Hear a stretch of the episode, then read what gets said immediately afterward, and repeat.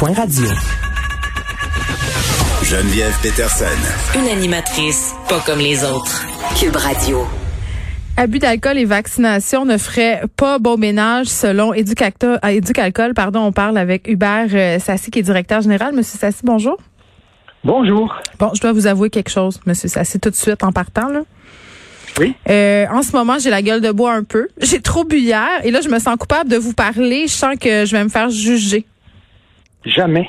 Jamais. Vous savez, ne porte pas de jugement. Notre objectif, c'est véritablement de d'abord de traiter les gens en adultes responsables et de respecter les personnes, quel que soit leur comportement. Et donc, à partir du moment où, d'abord, vous commencez par me dire que vous vous sentez pas bien, ça ne va rien changer à la situation. Et d'autre part, de toute façon, notre objectif à nous, c'est de donner les renseignements aux gens pour qu'ils prennent leurs décisions en toute connaissance de cause. Et à partir du moment où vous ne prenez pas le volant en état d'ébriété, où vous ne frappez pas votre conjoint, où vous n'avez pas des relations sexuelles non désirées, le reste, ça vous regarde, et puis vous faites comme vous voulez. Nous, on se contente de vous informer comme on le fait dans le cadre de la vaccination aujourd'hui. Bon, ben ça c'est une très bonne chose euh, parce que là vous mettez en garde les gens contre la consommation excessive d'alcool avant la vaccination. Puis je pense que c'est important de l'apporter cette nuance là, De quoi on parle quand on parle d'une consommation excessive d'alcool? Alors, tout à fait. D'abord, si vous permettez, juste pour situer la chose. Jusqu'ici, on a parlé de alcool et pandémie, alcool et COVID-19. Là, on entre dans une phase de vaccination. Et on s'est fait poser des questions par les gens, est-ce que ça a de l'interférence ou pas? Et ce qu'on a essayé de faire, c'est parce qu'on a dit depuis le début de la pandémie, la consommation excessive régulière d'alcool affaiblit le système immunitaire. Et avec un virus aussi méchant que celui que nous avons actuellement, c'est vraiment pas une bonne idée d'affaiblir son système immunitaire. Qu'est-ce que c'est que la consommation excessive? En règle générale, on invite les gens à respecter les limites de deux verres par jour pour les femmes et trois pour les hommes, dix par semaine pour les femmes, quinze pour les hommes, et on ne boit pas tous les jours, donc on fait une journée et préférablement deux jours sans alcool par semaine. Si on respecte ces limites-là, on est considéré comme des consommateurs modérés.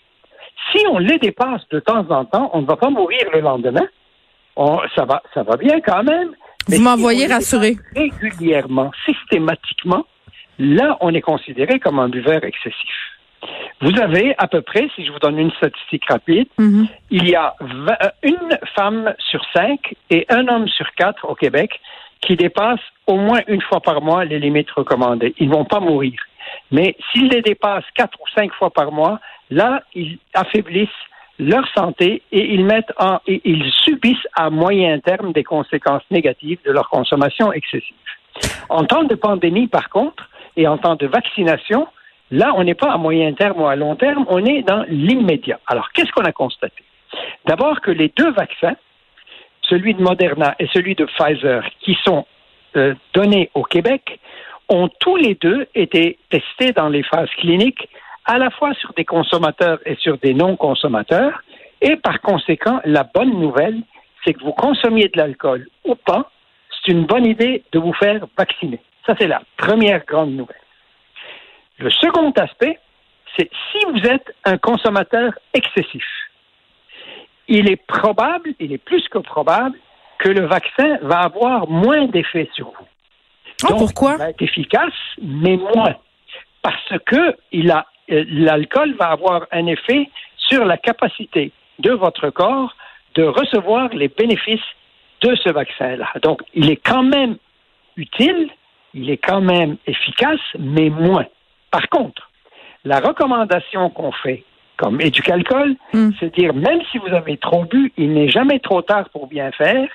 Vous, euh, vous essayez de respecter le plus rapidement possible les limites recommandées de manière à mieux préparer votre corps à recevoir et à rendre le vaccin efficace et, dans les deux semaines qui suivent le vaccin, continuer à respecter ces limites-là. Ceci dit, si vous les respectez jusqu'à la fin de vos jours, c'est quand on aura une meilleure idée, mais au moins deux semaines avant puis deux semaines après, de manière à ce que le vaccin agisse le mieux. Et on, essaie de, on essaie d'arrêter de lever le coude un peu.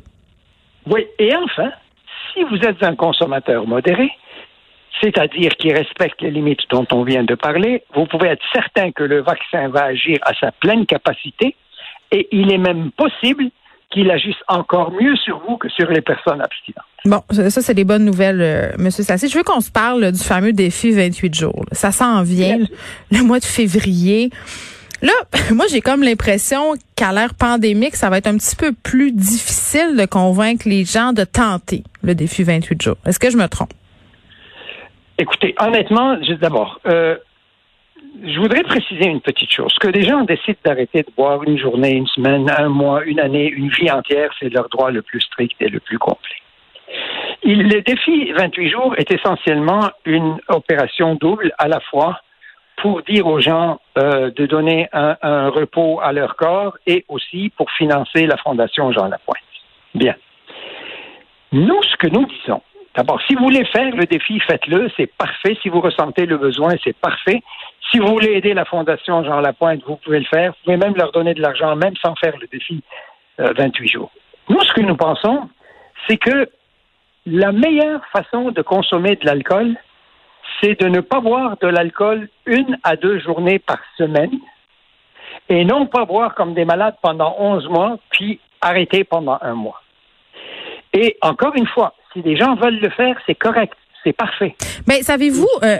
Si, si c'est pour se donner... vous savez, il y a plein de gens là qui, à un moment donné, ils mangent comme des... Ils mangent beaucoup trop, puis à un moment donné, ils se mettent à faire des régimes. Là, ils perdent 4-5 kilos, 6 kilos. Et là, ça recommence. La meilleure façon de vivre, c'est une façon, c'est une vie équilibrée. C'est de manger, de ne pas trop manger régulièrement, Oui, la, la restriction, euh, la restriction, ça amène euh, parfois des comportements un peu abusifs parce que notre corps, justement, où on est tanné de se restreindre. Mais euh, pour l'avoir fait le défi 28 jours plusieurs fois, puis même pour l'avoir prolongé pendant quelques mois, dans mon cas. Je trouve qu'il y a une chose intéressante qu'on peut euh, tenter, qu'on peut constater, euh, c'est de le voir un peu comme une expérience et de mesurer les effets de l'alcool dans notre vie, c'est-à-dire les effets qu'on voit moins au quotidien, euh, l'acuité intellectuelle, euh, la performance sportive, la patience avec les enfants. Moi, je me suis toujours servi de l'exemple suivant, Monsieur Sassi. Moi, je prenais un verre souvent en, en arrivant de travailler pour me détendre. Tu j'avais l'impression que si je prenais un verre euh, pendant, par exemple, que je préparais le souper avec les enfants qui me tournaient autour, ça allait m'aider avec ma patience. Mais au contraire, en arrêtant boire, je me suis rendu compte que l'effet était exactement l'opposé. Ça me rendait plus impatiente. Donc, ne serait-ce que pour ça, que pour constater les effets euh, de l'alcool sur l'entièreté de notre personne, je trouve ça intéressant de le faire. Peut-être pas 28 jours comme on veut, mais de l'essayer un peu pour voir c'est quoi la place de l'alcool dans notre vie, de la consommation aussi. Vous avez parfaitement raison parce qu'il faut savoir que chaque personne est un cas unique.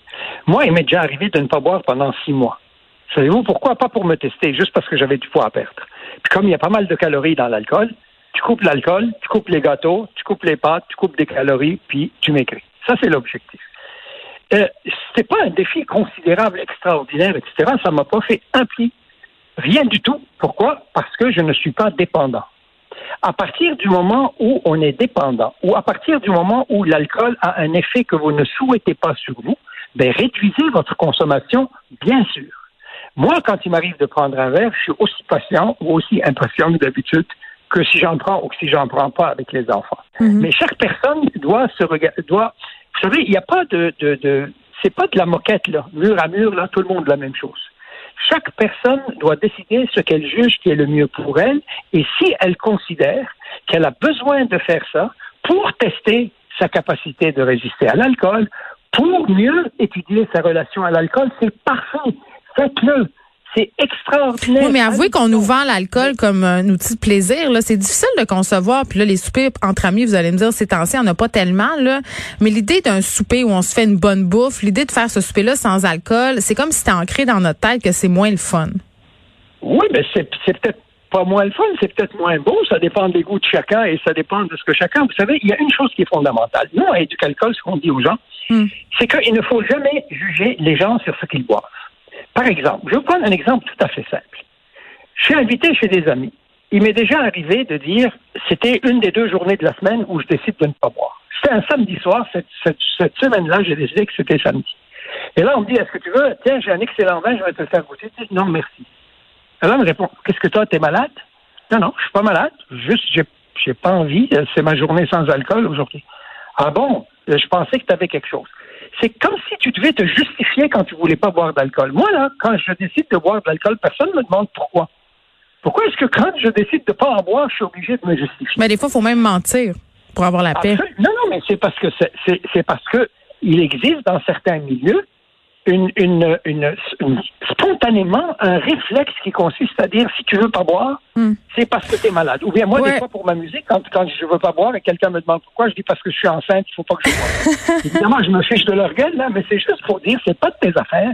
J'ai pas envie de boire, ça me regarde, tu me laisses tranquille, offre-moi un produit sans alcool. D'ailleurs, mm. Alcool a créé un site. Oui, les mocktails.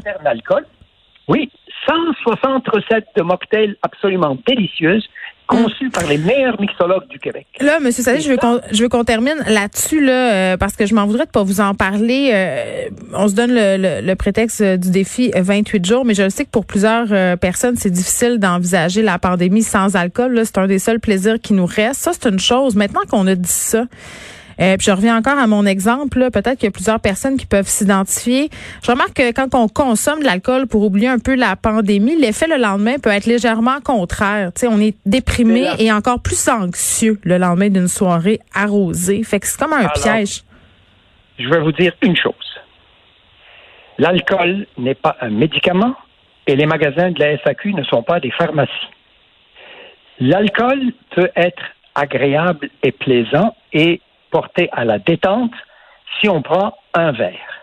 Mais l'alcool n'est pas là pour noyer la solitude, le stress, le, découragement, le désespoir. Si on boit de l'alcool comme médicament pour se soigner contre la solitude ou la dépression, on va avoir l'effet exactement contraire à celui que l'on recherche. Si ça va bien, tu prends un verre, c'est agréable, tu te sens bien, tu es relax, c'est parfait si tu vas mal et que tu essayes de compter sur l'alcool pour te soigner, laisse faire ton verre d'alcool, appelle tes amis, parle avec ta famille, hmm. développe tes relations sociales, écoute de la bonne musique, lis un bon livre, va prendre une marche. C'est ça qui va te faire beaucoup plus de bien qu'un verre d'alcool. Je le hmm. répète, l'alcool n'est pas un médicament contre la dépression. Bon, merci Hubert Sassé qui est directeur général d'Éducalcool, le défi 28 jours, euh, qui commence euh, donc dans très peu longtemps. Et bon, évidemment, on se parlait pas pour ça, on se parlait euh, de la campagne de vaccination. on vous rappelle que même si vous êtes un consommateur d'alcool jugé excessif, vous allez quand même retirer de très grands bénéfices à la vaccination, donc faut pas hésiter à y aller. Merci, Monsieur Sassy.